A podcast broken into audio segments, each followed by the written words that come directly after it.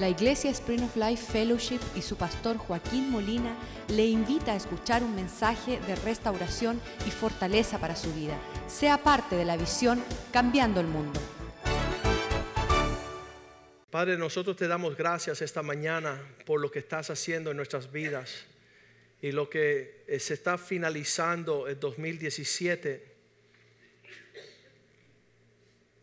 Deseamos, Señor, celebrar tu llegada a este mundo en el pesebre, esta estación de la Navidad, Señor, queremos en esta temporada ser la realidad de lo que anunciaste en cuanto a la paz y el gozo a todos los hombres.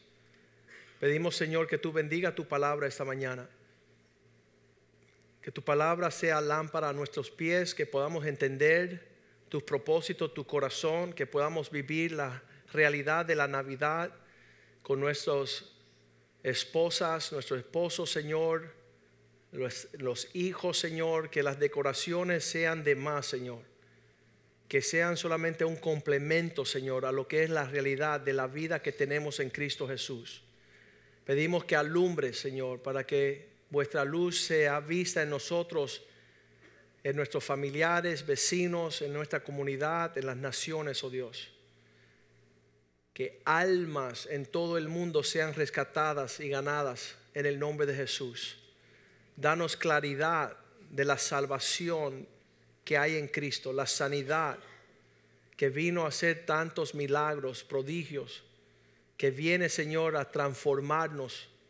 Que tu palabra hoy, Señor, nos edifique y nos abra los ojos del entendimiento, que podamos vivir la realidad de Cristo, Señor, y que todas las tinieblas se desvanezcan, que todo lo que venga a matar, robar y destruir sea tragado por la vida incorruptible de Cristo Jesús.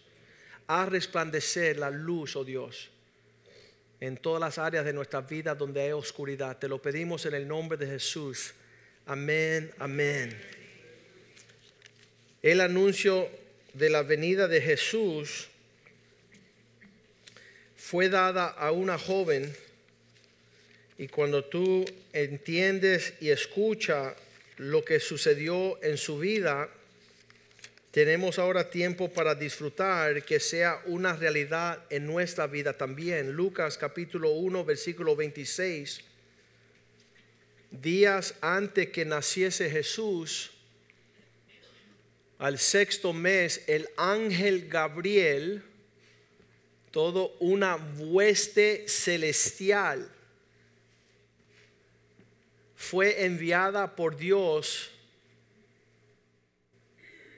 fue enviado por Dios a una ciudad de Galilea, esta región de Galilea, la ciudad llamada Nazaret.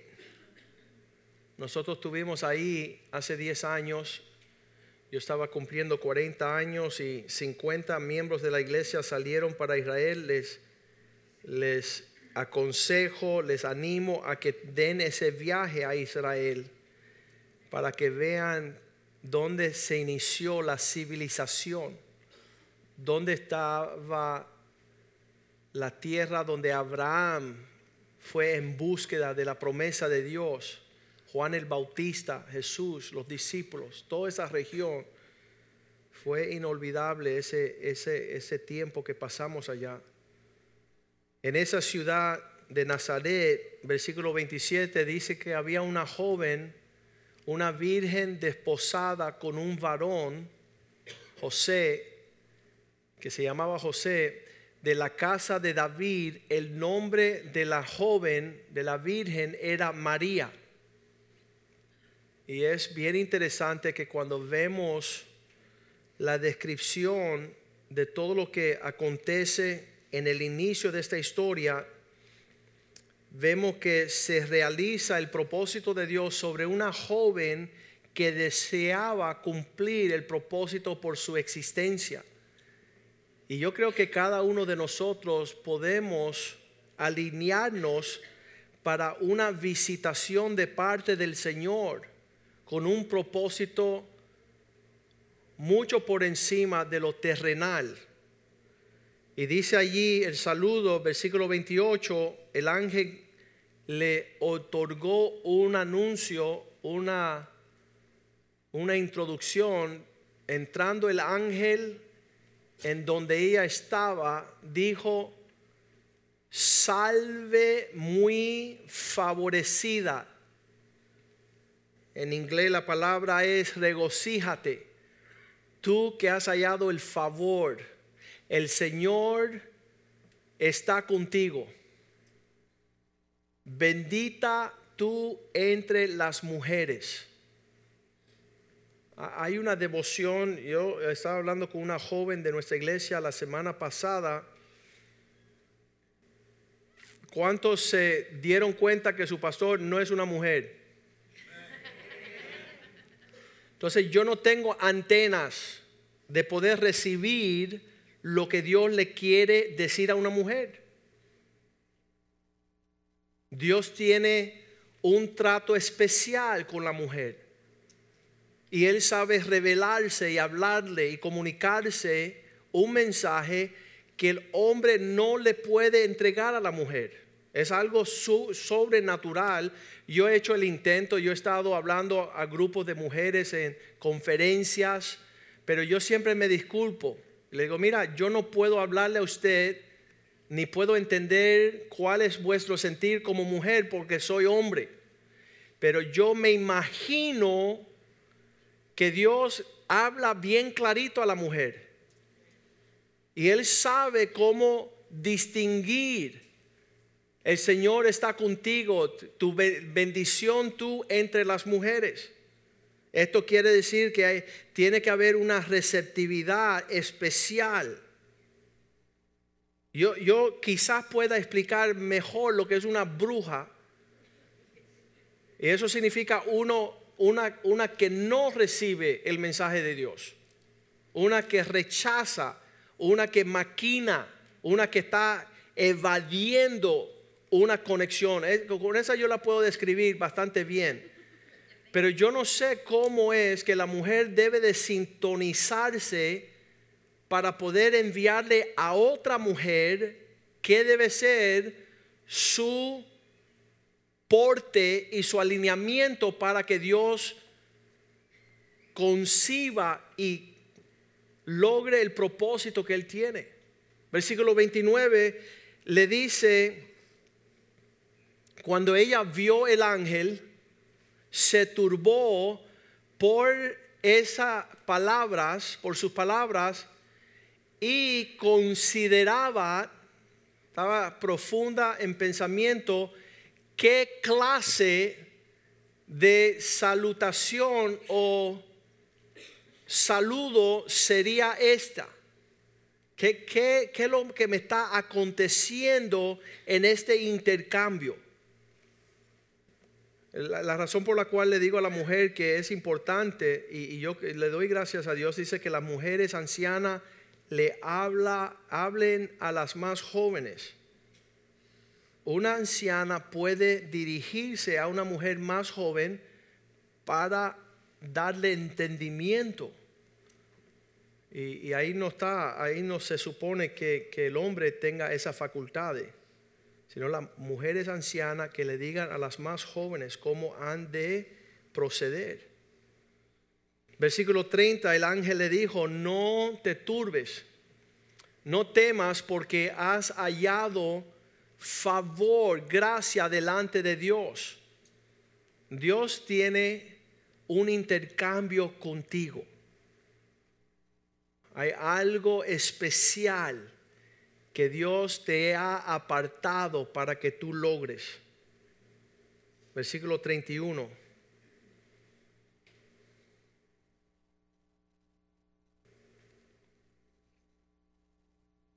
He aquí ahora concebirás en tu vientre y darás a luz a un hijo y llamarás su nombre Jesús. Versículo 32. Él será grande.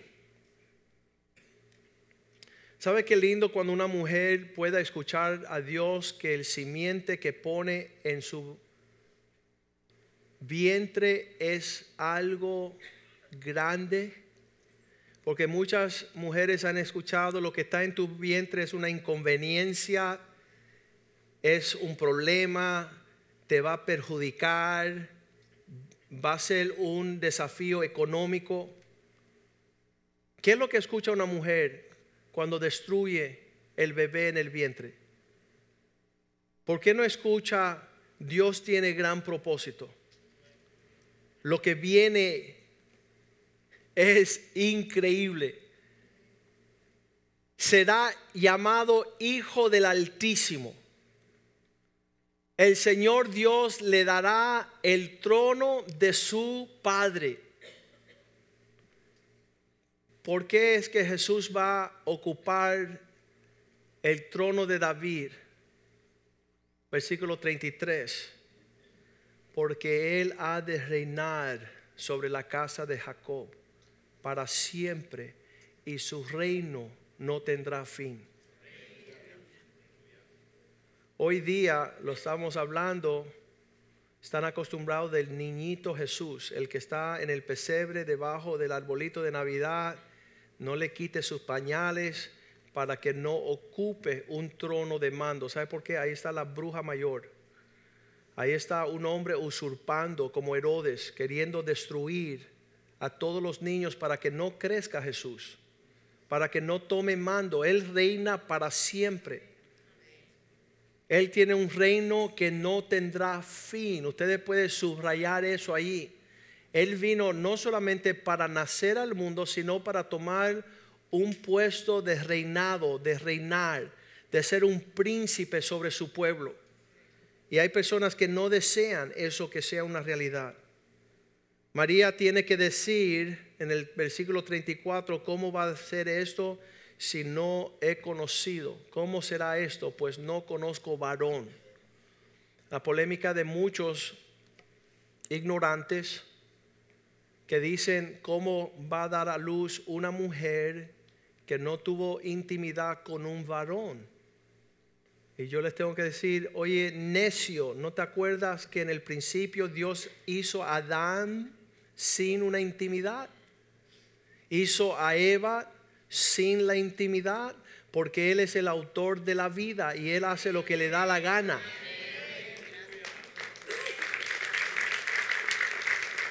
Él crea la existencia de la vida donde no hay necesidad de una intimidad. Obviamente María no conocía eso y muchos necios que argumentan, ¿y cómo eso va a ser que María dé a luz a un hijo si no tuvo relaciones y qué sé yo? Porque ellos son ignorantes del autor de la vida, no, no conocen el que todo lo hace de la nada.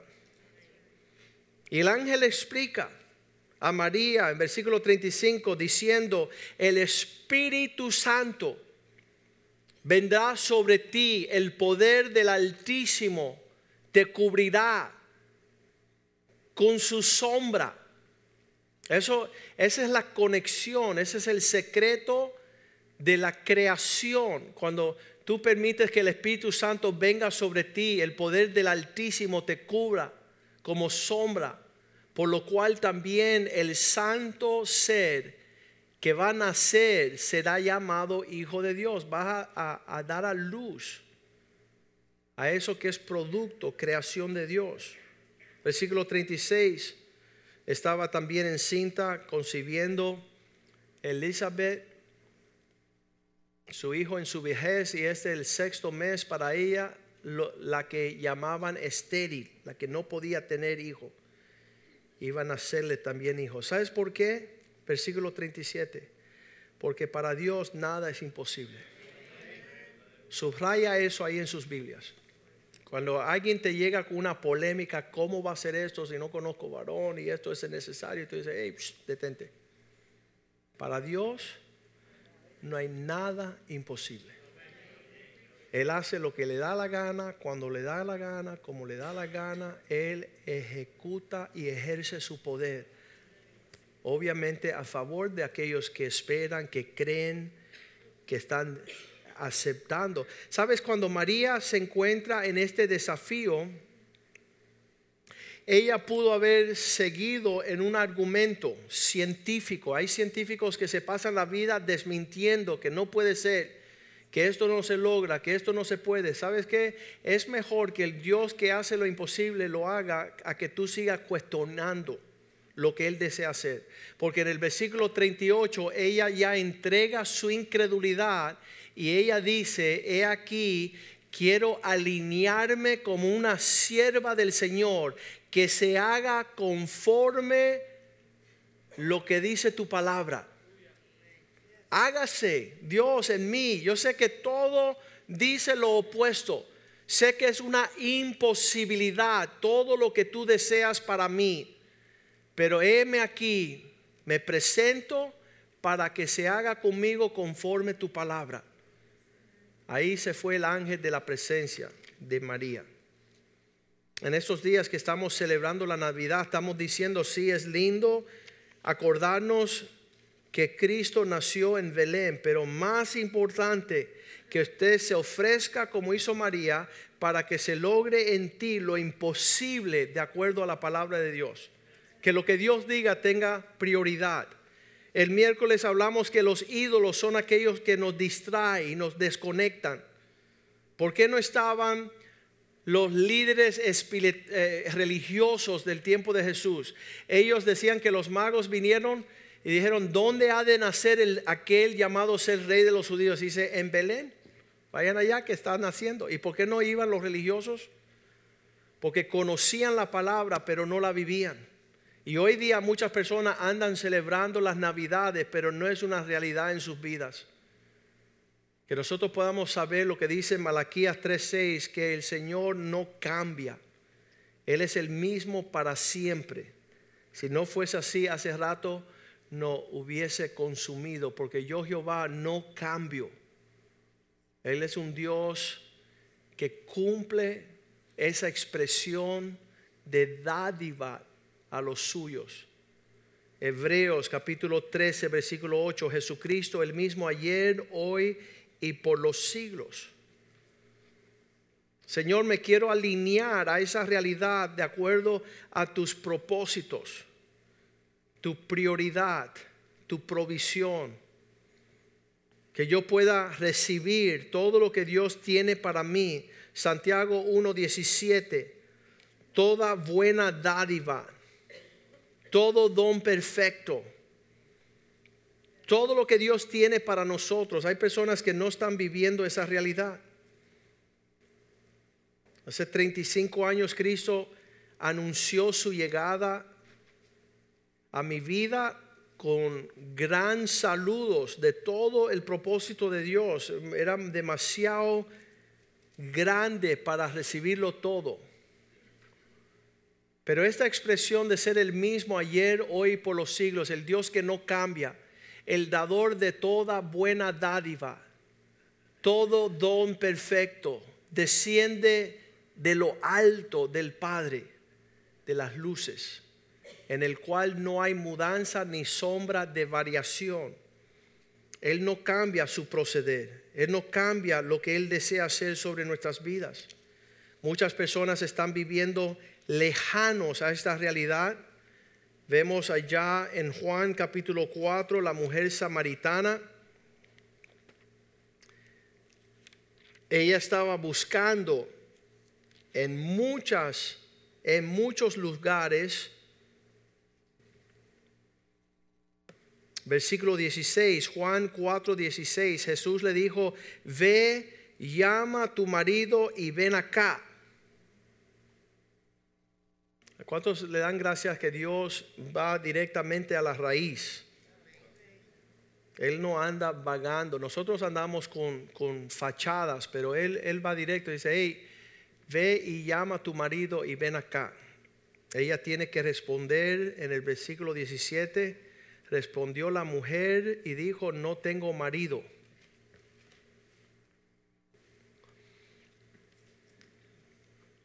Y Jesús le dice, bien has dicho, no tengo marido. va a profundizar un poquito más cuando él le dice, versículo 18, has tenido cinco maridos. Y el que tienes ahora no es tu marido. Así que estás diciendo la verdad.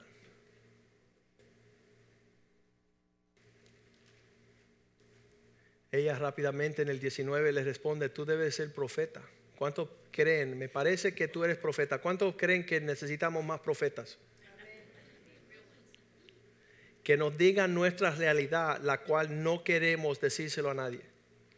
Y gracias a Dios que Jesucristo está bajando el velo, dejándonos ver detrás de la lona. Y solo para decirle a ella, tengo provisión de una agua para que nunca más tengas sed. Que lo que estás buscando tú en esos maridos que no logras alcanzar, va a ser una tragedia si no bebe de las aguas que yo te doy. Si no llegas al lugar de participar en lo que yo te ofrezco, vas a perder la oportunidad. Ella entra en una polémica después que dice tú eres profeta, se me parece, versículo 20 dice, nuestros padres adoraron en este monte y vosotros decís en Jerusalén, es el lugar donde se debe de adorar. La polémica religiosa, yo soy católico, tú eres protestante, tú eres pentecostal, metodista, todo, todo es una polémica. Ayer estaba, antes de ayer estaba hablando con un amigo y le decía, necesitas venir conmigo a, a Cuba a predicar a Cristo. Dice, no, es que yo soy católico. Yo, yo no te estoy hablando de religión. Yo no te estoy hablando de, de, relaciones denominacionales. Yo no te estoy hablando de confusión. Estoy hablando que hay un país que necesita conocer a Cristo. Y Jesús está hablando con ella y ella dice, bueno, es que ustedes dicen que adoremos en este monte y nosotros decimos en este otro. Y Jesús le dice, la hora vendrá que los que adoran a mi Padre lo tienen que hacer en espíritu y verdad. Tiene que tener una relación real con Dios, no una polémica religiosa. Sigue Jesús y le contesta a esta mujer su necesidad y le ofrece agua para que beba Versículo 13 respondió Jesús y le dijo, cualquiera que beba de esta agua volverá a tener sed. Versículo 14, más el que bebiere de la agua que yo le daré, no tendrá sed jamás, sino que este habrá el agua que yo le daré, será como una fuente de agua que salta para vida eterna haber un fluir de una provisión inagotable en Cristo Jesús. La respuesta, la pregunta que tengo yo esta mañana, ¿por qué no tenemos esa realidad? ¿Por qué no estamos bebiendo de esas aguas donde estamos satisfechos y saciados para poder tener una alegría, un gozo, una paz inagotable? Próximo capítulo, capítulo 5, versículo 5. Digo, perdón, versículo 1. Ah, en esa fiesta de los judíos Jesús fue a Jerusalén. Versículo 2, en Jerusalén, allá al lado de la puerta de las ovejas, había un estanque llamado hebreo Bethesda, Bethesda, el cual tiene cinco pórticos, describiendo el local. Dice que ahí venía una gran multitud de enfermos, versículo 3. En estos había multitud de enfermos, ciegos, cojos, paralíticos que esperaban el movimiento del agua. Esperaba que algo sucediera. Y Jesús se dio cuenta en el versículo 5 que había un hombre que hacía 38 años que estaba enfermo. 38 años enfermos, versículo 6, y cuando Jesús lo vio acostado, supo que llevaba ya mucho tiempo así, le dijo, escuche eso bien, ¿quieres ser sano? 38 años. ¿Cuál es la respuesta rápida y fácil? Obvio sí Señor, por favor, dame. No es así. El Señor hace una pregunta, sencilla y la respuesta de este hombre, versículo 7 es, tú no te das cuenta, le respondió el enfermo, que tengo, no tengo quien me meta en el estanque. Jesús está hablando de estanque. ¿Y por qué él está hablando de estanque? Porque está estancado. Quiere en polémica argumentar cuando Jesús no es de argumento ni de polémica. ¿Quiere ser sanado? Sí. Él le respondió, no tengo quien me meta en el estanque. Cuando la agua se mueve, cuando se agita el agua, y entro, entre tanto que yo, yo voy, otro descienda y toma mi lugar antes que yo. Está señalando su polémica, está peleado con él mismo. Aquí llevo 38 años, nadie me deja, el agua no se agita, cuando se agita se meten, no tengo que me ayude y queremos entrar en nuestro trauma de la vida. Le digo a la gente que llega a mi oficina, no tenemos tiempo para trauma. Cristo te quiere sanar. Cristo quiere regalarte gratuitamente lo que tú necesitas. Puedes quitar tu polémica, tu trauma y recibir de Él lo que tienes para ti. ¿Por qué? Versículo 8. Porque nada más que Jesús le dijo, levántate, toma tu lecho y anda. Ahí no hay estanque, no hay que se me metieron, no se agitó la agua, no estaba ahí, nadie me ayuda, yo soy un traumado, nadie me entiende. Nada de eso. Nada más que Jesús le dijo estas tres cosas, levántate, toma tu lecho y anda. Y el hombre, versículo 9, respondió al instante, aquel hombre fue sanado. Tomó su lecho, anduvo y era día de reposo aquel día. Capítulo 4, una mujer desahuciada, él regalándole la vida que salta hacia la vida eterna. San Juan capítulo 5, un hombre paralítico, Cristo le otorga el regalo de la sanidad.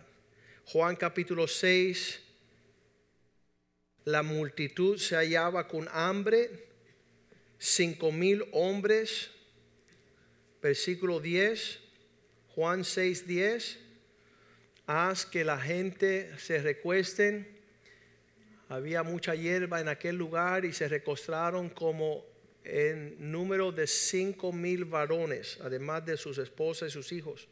Cinco mil hombres. Algunas personas piensan que habían siete mil, nueve mil personas, todos preparados para recibir lo que Cristo le iba a entregar. Y dice al instante empezaron a distribuir, versículo 11, Jesús tomó aquellos panes y habiendo dado gracia los repartió entre los discípulos y los discípulos entre los estaban recostados asimismo de los peces cuantos querían. Pudo saciar la hambre. Nuevamente unas personas dirán, eso es imposible. Cinco panes y dos peces no alimentan siete mil, ocho mil, nueve mil personas. ¿Sabes qué? Sí lo hace. Eso para cortar nuestro fusible, un cortocircuito, para que tú dejes de pensar y comiences a creer. Porque para aquel que cree todo es posible. Para Dios no hay nada imposible, lo acabamos de leer, lo creemos, lo recibimos, hágase conforme tu palabra. Quiero que sea una realidad estas navidades, lo que fue una realidad hace dos mil años. Cuando todos recibieron de lo que repartió Jesús, versículo 12 dice que estaban saciados. Cuando se hubieran saciado, dijo sus discípulos, dijo a sus discípulos, recoger los pedazos que sobraron. ¿Qué va a sobrar? Anoche eran 50 y un lechón no sobró nada. Pero cuando había saciado sobraron doce cestas, recoger los pedazos que sobraron para que no se pierda nada. Versículo 13. Recojan, recogieron pues y llenaron doce cestas de pedazos que de los cinco ah, panes de cebada sobraron a los que habían comido. Lo sobrenatural. Ah, el mundo pagano, el mundo que no cree en Dios, que no quiere saciarse en los propósitos de Dios, celebran sus festividades con todo, todo, todo. Tiran la casa por la borda. Pero cuando llega las navidades con Jesús y lo que tenemos nosotros para celebrar, parece que todavía no es una realidad para nosotros.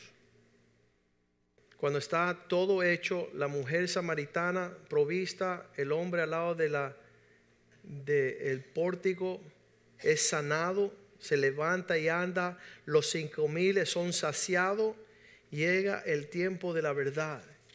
Ahí mismo en el capítulo 6, Cristo le dice que a menos que coman de su cuerpo y tomen de su sangre, no son dignos de seguirle a Él. Que él era la provisión del pan que vino del cielo. Versículo 66 dice que a partir de ese momento, cuando Cristo quiso una relación con aquellos que le seguían, la muchedumbre de personas que decían conocer a Jesús, desde entonces muchos de sus discípulos, digan conmigo muchos, cantidades grandes de sus seguidores volvieron atrás y ya no andaban con él. Gracias Señor que me sanaste. Gracias Señor que me saciaste. Gracias a Dios que me proviste. Gracias que mostraste quién tú eres, pero no gracias a tu señorío. No quiero tu reinado. No quiero.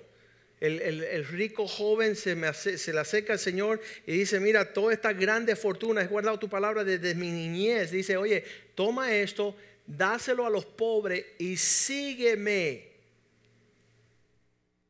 Como dice en Cuba, nananina tres patines. No. No quiero que tú seas Señor, no quiero que tú seas Rey, no quiero que tú gobierne, que tú reine, que tú me exijas. Vamos al pesebre, ponme la natividad de nuevo para ver el lío. Pero que no crezca ese niño, que no venga a usurpar mis deseos, mi voluntad que no venga a tomar preeminencia. Desde ese tiempo, muchos, ustedes que no, no saben ni, les tengo que decir la figura, más de 10 mil personas ocuparon sus asientos en este lugar en los últimos 20 años. Más de 10 mil que llegaron a conocer los milagros de Jesús, que saciaron en las aguas del Espíritu Santo, que fueron sanados, que fueron llevados a, a- ser satisfechos más por encima de lo que pensaban. Pero llegó el día donde dijeron que ese, que ese pesebre, Señor, los reprenda. No queremos ese Jesús. No queremos seguir lo que los anuncios de paz, de gracia, de gozo se encuentran lejos de una relación íntima con Jesús. Versículo 67, se vira a Jesús y le dice a los doce, ¿y ustedes qué? ¿Quieren acaso iros también vosotros? La invitación es, ahí está la puerta. Pueden, pues eso no es, eso no es voluntad impuesta. Nadie está obligado. Lo más horrible que hace Satanás te hace pensar a ti que tú eres obligado a ser esclavo de Jesús, siervo del Señor. Y es un deleite servir al Señor. Es un gozo. David decía, tus mandamientos no me son de agravio, que no me son molestosos. Me deleito en guardar tus mandamientos, tus límites, tus prohibiciones. Lo que tú me prohíbes es para mi bienestar. ¿Quieren irse ustedes también? Me encanta el Pedro, el 68, dice, versículo 68, él dice, ¿a dónde iremos? ¿A quién iremos? ¿Quién nos puede ofrecer? El miércoles hablamos de eso. El Señor dice, yo lo saqué del vientre al nacer y los voy a cargar toda la vida hasta su vejez, hasta que tengan canas y voy a, cargarlos hasta el último día. Y entonces dicen, pero los ídolos no. Ustedes cuando, cuando me conocen a mí, se viran hacia sus ídolos y empiezan a servir sus ídolos pensando que ellos les va a cargar. Ustedes tienen que cargarlos a ellos. Ellos a, a ellos tienen que sacrificar, pero Cristo fue sacrificado por nosotros. Entonces es una gran diferencia entre un ídolo que tiene promesa de entregar y no promete y un Dios vivo que sí da toda buena dádiva y todo don perfecto. Desde Jesús en el pesebre hasta Jesús en la cruz, el Espíritu Santo, la palabra de Dios, la iglesia es una dádiva del Señor, un regalo. Es una bendición para aquellos que conocen. ¿A dónde iremos, Señor? ¿A quién iremos? Si solo tú tienes palabras de vida eterna. Versículo 69, y hemos creído, y nosotros hemos creído y conocemos que tú eres el Cristo, el Hijo de Dios viviente. Dios tiene un regalo para nosotros en todo lo que está en el trasfondo de estos días que estamos celebrando. Segunda de Corintios 9:15 dice, el regalo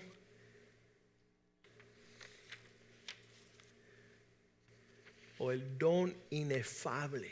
Gracias Señor. Gracias que tú tienes un desprendimiento del cielo de abastecernos a un nivel que, aún desconocemos. ¿Qué sería la profundidad de esa realidad? Hace 35 años cuando Cristo nos alcanzó y nos salvó, que nos prometió darnos dádivas mucho por encima de lo que podíamos pensar.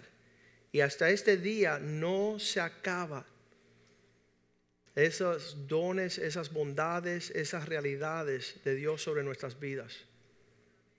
Vamos a pedirle a los músicos que nos acompañen acá y que nosotros esta mañana podemos decir, Señor, que no se me oculta, que no, que no esté lejos de mi vista y mi experiencia conocer la plenitud de regalo que hay en ese pesebre, en esa llegada de Jesús, en esas navidades, en esa eh, eh, en esa, ese regalo, ese anuncio del cielo que había de venir algo grande. Señor, quiero que esa grandeza me alcance. Que el Espíritu Santo fluya para que me revele estas cosas. Hoy día la iglesia es llamada a tener una sociedad con Jesucristo para establecer el reino de Dios sobre la tierra. Pero si nosotros que estamos llamados a reinar no permitimos que el reino nos alcance, somos un fraude, somos un aguaje, somos una mentira, un engaño.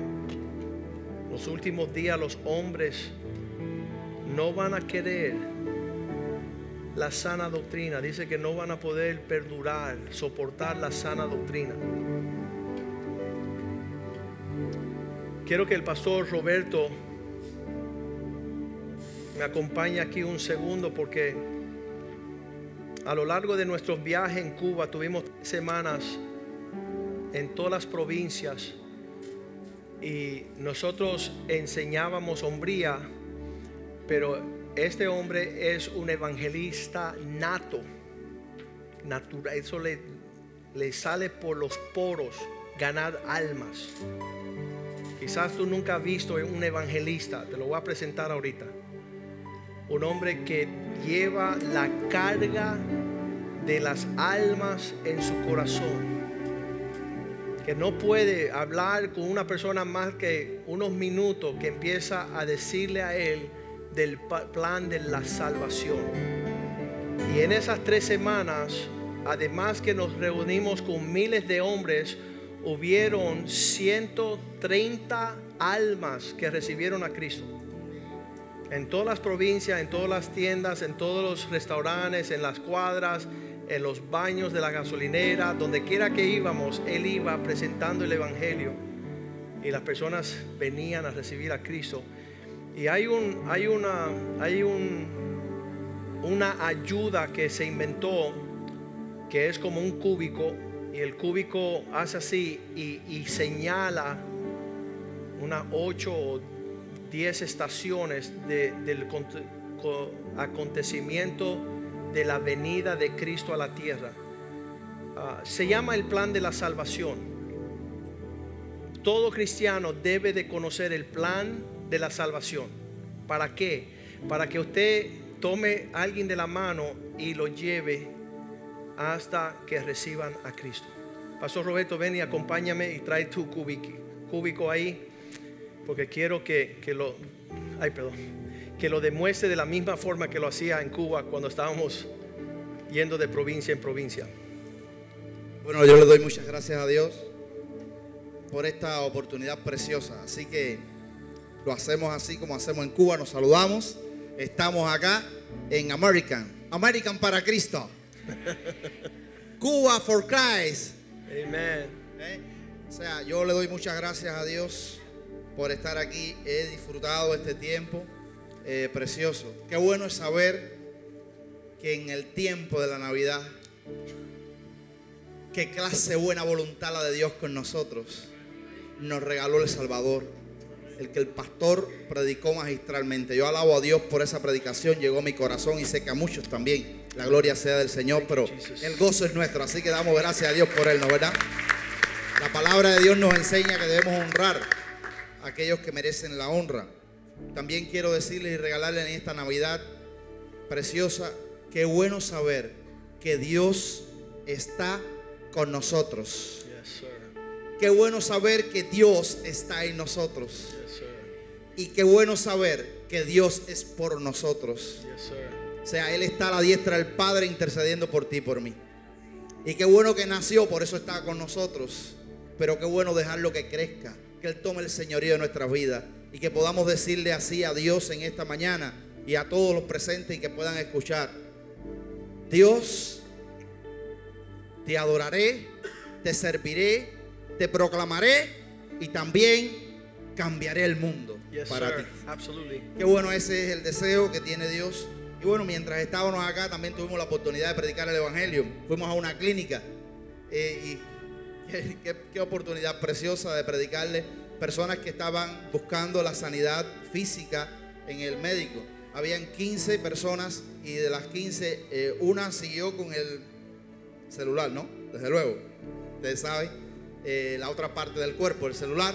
Pero qué bueno, eh, las otras personas abrieron los ojos, empezaron a escuchar la palabra de Dios y no es la herramienta, no es la persona, no se trata de mí, sino se trata de Él, del grande, del yo soy el que soy, de Jesucristo. Y esas personas dijeron, yo necesito a Cristo, yo necesito eso. Y le hablábamos de que la Navidad es más que luces y regalo, es Cristo naciendo en los corazones. Bueno, sin más preámbulos, perdóname porque no quiero seguir. Sé que hay un tiempo de terminar.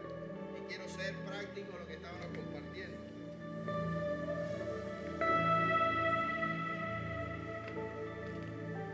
Bueno, aquí le compartíamos a las personas esta luz brillante simbólicamente representa a Jesucristo, representa al Dios creador de los cielos y la tierra, también eh, que Él es santo, santo, santo, no puede habitar en medio de las tinieblas, pero hay un proyecto interesante. Esta silueta representa simbólicamente al hombre, a ti y a mí, y eh, por cuanto todos los hombres pecamos, estamos destituidos de qué? De la gloria de Dios. Pero esta verdad se pone peligrosa y aún mayor es que la paga o el merecido al pecado cuál es? Es la muerte. Y por eso estamos separados. No es mi dedo el que impide acercarme a Dios, sino el pecado. Y el pecado es todo lo que va y transgrede las leyes de Dios.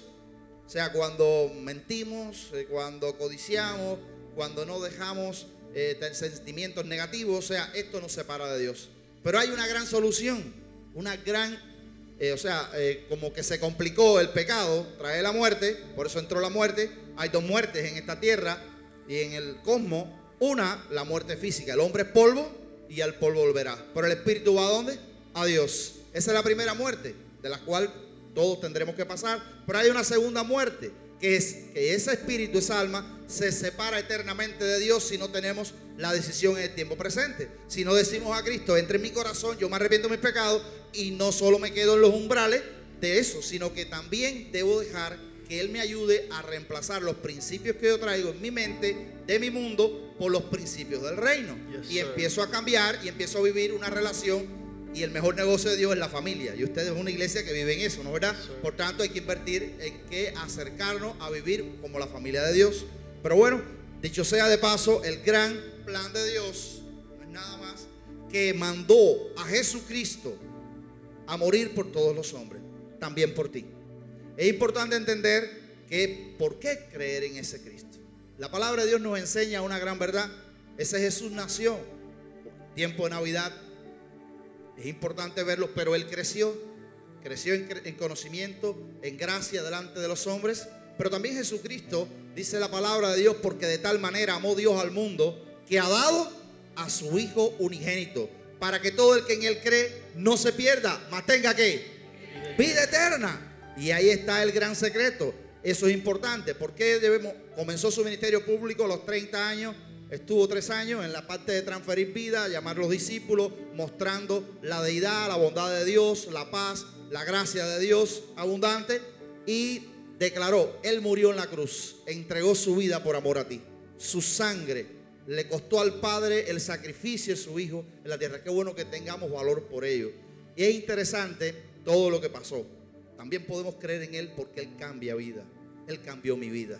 Me dio una familia, me dio hijos. Y así como cambió mi vida, que estaba perdida, usted también puede tener la misma historia o mejor que la mía, acercándose cada día más al Señor. Y eso es importante recibir a Cristo en nuestro corazón. Cristo fue de una manera muy especial, eh, fue sepultado en una cueva, custodiado por soldados romanos. Pero lo más interesante, lo que cambia el curso de los tiempos, lo que hizo a Cristo algo especial, algo diferente, porque Él es Dios, es que Él venció todas las leyes naturales que existen, porque Él es el creador de los cielos, la tierra, el cosmos. Él al tercer día resucitó de los muertos. Él dijo, yo soy la resurrección y la vida. El que cree en mí, aunque esté muerto, vivirá. Y eso es lo que Dios le trae. Ese es el sentido correcto de la Navidad. Es venir a, nuestra, ¿a, qué? a los pies de Cristo. Dejar que Él tome nuestra vida y nos oriente por el buen sentido hacia un regreso feliz con el Padre. Por eso es interesante valorar también que aquí simbólicamente tenemos esta luz. Representa a Dios Todopoderoso el dueño del universo, el dueño de tu tiempo en esta tierra. Estás vivo hasta que Dios quiere. Estás bendecido hasta que Él permite. ¿Por qué no rendirnos al que todo lo puede? Es interesante saber que hay una cruz. Hay algo ahí entre las tinieblas que están más abajo y la luz eterna. Hay un puente. Jesucristo es el único puente. El único puente para las relaciones rotas de los matrimonios. Resolver. Para las relaciones rotas entre padre e hijo allanarlo, pero también para que tú puedas reconciliarte con Dios, creador de los cielos y la tierra. Él te dice en esta, en esta mañana o en esta tarde, ven, ven a mí, ven a mí todos los cargados y trabajados y yo los haré descansar. Qué bueno saber que podemos reconciliarnos con el Padre, porque Él dijo, yo soy el camino, la verdad y la vida. Nadie va al Padre sino por mí. Dios puede cambiar tu dolor, tu tristeza baile y darte el sentido correcto para que puedas vivir en esta vida, en esta tierra de los vivientes de una manera diferente. Pero hay algo interesante, algo que cambia el curso. Tenemos que mostrarle a las personas el poder del Evangelio, la salvación, el regalo de la vida eterna, pero tenemos que mostrarle también el destino eterno de las almas. Hoy es el día que puedes decidirte tú. Hay dos lugares en la eternidad. Cielo nuevo. La nueva Jerusalén por llegar. No habrá llanto, no habrá muerte, no habrá tristeza. No hace falta el sol porque el sol de allí será el mismo Dios. Acá representa simbólicamente. Aquí abajo podemos ver una llama. Existe un lago de fuego y azufre, un lugar de condenación.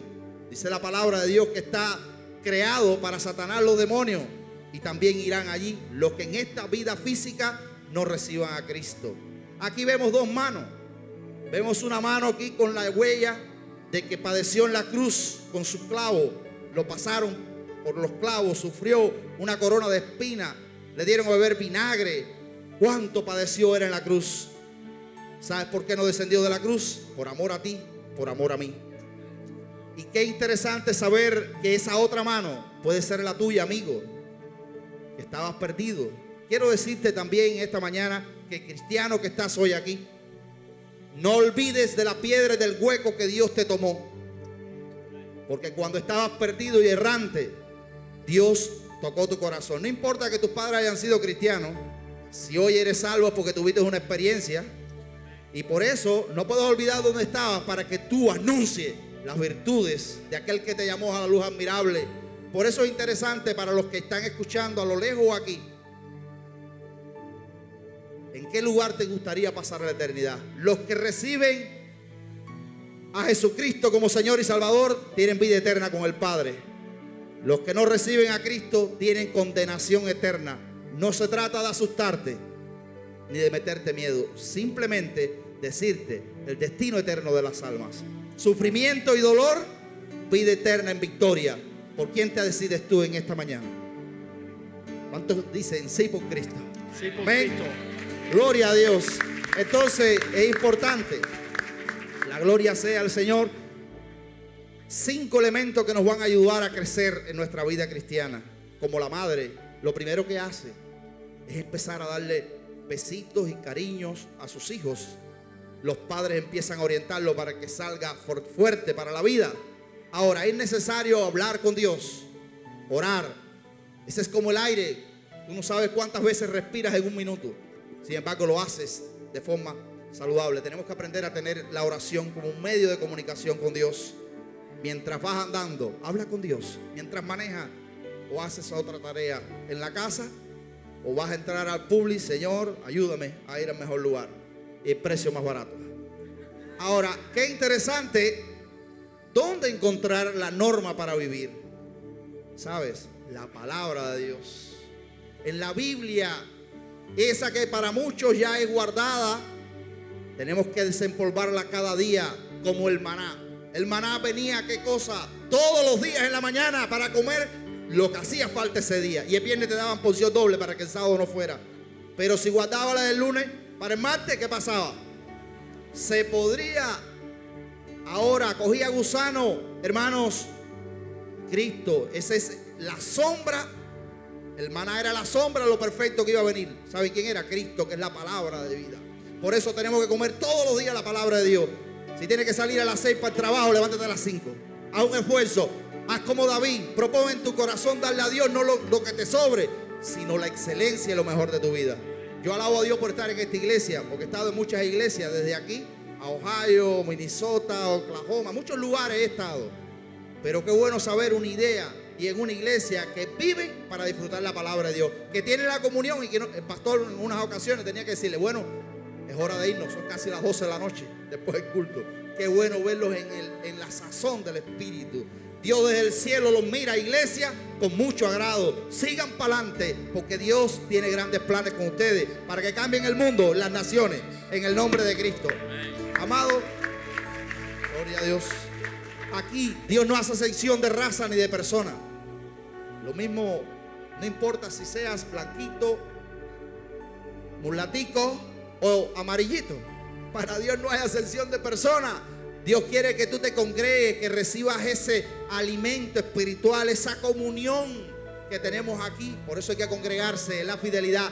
No cojas un trabajo que te roba la adoración a Dios. Y si lo tienes, bueno, tienes que buscar la forma de no desconectarte del rey de reyes. En Cuba es muy fácil congregarse. En, Estados Unidos es muy difícil. Pero quiero darte un reto para tu vida. Darle el primer lugar a Dios. Porque Él te da lo primero. y te dio a Cristo y te va a dar la provisión que tú necesitas para cada día, pero honra su nombre. Y debes compartir la palabra de Dios. ¿Sabe por qué tengo el fuego y la pasión? Porque estoy tan agradecido a Dios. Porque me ha salvado a mí. Porque mi madre oró 30 años de rodillas, aunque me nací corriendo en la iglesia. 30 años. A los 10 años llegaba y yo le dije, Mima, corriendo venía de jugar. ¿Qué pasa? ¿Te caíste? Dice, no, hijo. Se levantó y me miró fijo a los ojos y me dijo, ¿sabes una cosa? ¿Sabes una cosa? Estoy orando a Dios para que un día te encuentres con Él y le sirvas. Y, ah, está bien. Y seguí. Cada vez que salía a la calle, a la fiesta, llegaba a las 2 de la mañana, me decía, qué bueno que llegaste. Estaba orando por. Esa voz dulce, ese amor incondicional permanente, sus oraciones y en el asunto del proyecto de Dios que tenía para mi vida, a los 30 años le dije, Señor, entra en mi corazón. Empecé a servirle a Dios con una pasión, un fuego. Y le dije a mi madre, mi hoy tengo a Cristo. ¿Sabe qué me dijo ella? Hoy es el día más feliz de mi vida, puedo morir. Después empecé a servir en la iglesia, un fuego que me quemaba, plantando iglesia, trabajando para Cristo. Y ella ayudándome, maestra escuela dominical y de adoración, aquello era tremendo, hermano. La obra empezó a crecer. Y me dijo, ya después de estar como 16 años ella ayudándome, me dijo, ya tengo 80 años. Hijo, si hoy muero o pierdo mi mente, solo te voy a decir algo. Mantente fiel a Jesucristo. Porque un día tenemos una cita en el cielo. Hermanos, el 2016 saliendo de acá, mi madre a la semana y media de estar en Cuba, mi madre partió a un encuentro con Jesucristo. Y yo soy fiel hoy porque tengo a Cristo. Pero soy fiel por el ejemplo que me dejó. Quiero seguir también las pisadas de, ella leyendo la Biblia, sirviendo a Dios y dando lo mejor. Te hago un reto para ti, cristiano, que estás aquí. Si tienes algún familiar, alguna persona que hace tiempo oras por él, 30 años, yo creo que para muchos de los que están aquí es casi la mitad de su vida. No decaigas, porque tus oraciones suben con olor fragante delante de Dios. Así que espera en Dios, porque la victoria te la da Dios, porque el corazón de Dios el amor que Dios tiene con nosotros, tenemos que compartirlo y vivirlo. Pero no olvides de amar al prójimo como a ti mismo. Así que son cinco elementos que te ayudan a crecer. Dios les bendiga. Perdonen el tiempo que lo ocupé. Gracias, pastor. Ah, gracias.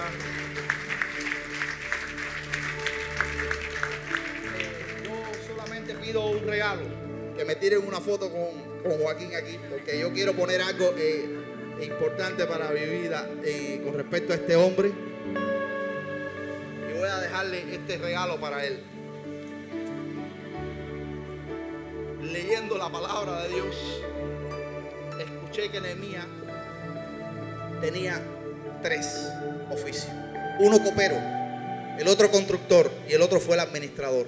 Pero una de las cosas que impresionó mi vida, y usted aplíquelo para su negocio, si es un empresario o para la iglesia, dice que él puso hombres al frente de lugares clave, hombres de verdad y temerosos de Dios.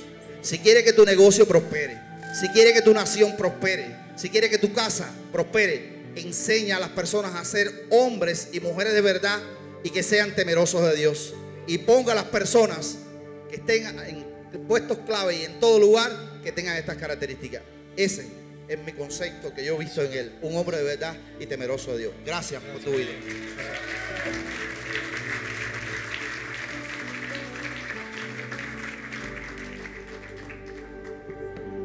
La parte favorita mía de, la presentación del Evangelio que él hacía en Cuba. Y yo, yo le decía a él que él hacía un contraste tan fabuloso. Él dice, ¿a dónde te quieres encontrar? En un lugar de oscuridad, de tortura, donde no hay caramelo, ni helado, ni fiesta, ni cake. Y él pintaba todo lo negro del infierno un lugar tan lindo, bello. Y decía, no, tenía que ser un tonto decir que quería el lugar. Vamos a ponernos de pies a adorar a nuestro Dios y Rey. Que nosotros, nuestra vida sea ese contraste. Que las personas vean nuestro gozo, nuestra paz, nuestra alegría, nuestra sanidad, el poder de Dios que opera a favor de nosotros, nuestros hijos, el éxito, la plenitud de vida, que vean el contraste de aquellos que están en Cristo y aquellos que no tienen esperanza en este mundo. Que nosotros seamos el cántico de Dios a las naciones, que seamos el aroma de Cristo, la fragancia, el incienso del cielo. Vamos a cantarle al Señor adoración y alabanzas. Aleluya.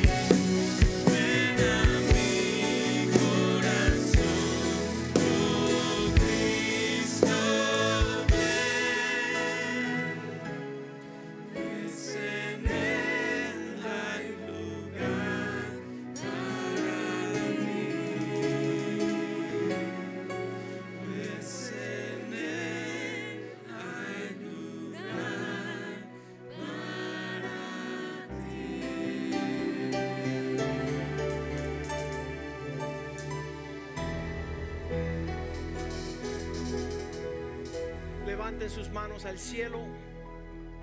Padre, te reconocemos como aquel que da toda buena dádiva y todo don perfecto.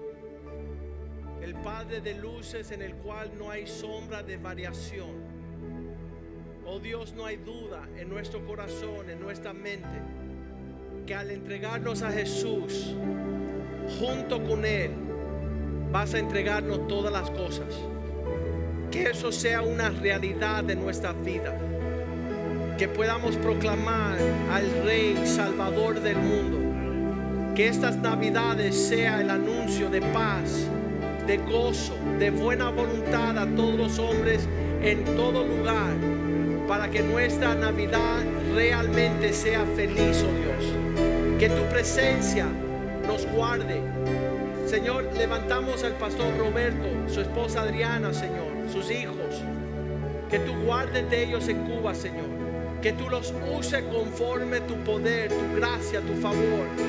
Que ellos puedan, Señor, realizar los sueños que has depositado en su corazón, oh Dios. Señor, que esa semilla, Señor, dé fruto a mil por uno, Señor. Que la cosecha de alabanzas y de gloria y del reinado de Cristo en, ese, en esa tierra sea una realidad. Glorifícate, Señor. Señor, que esos días, Señor, podamos cerrar el 2017 con paz, con alegría y con gozo, Dios. Te lo pedimos en el nombre de Jesús. El pueblo de Dios dice, amén, amén y amén. Aleluya.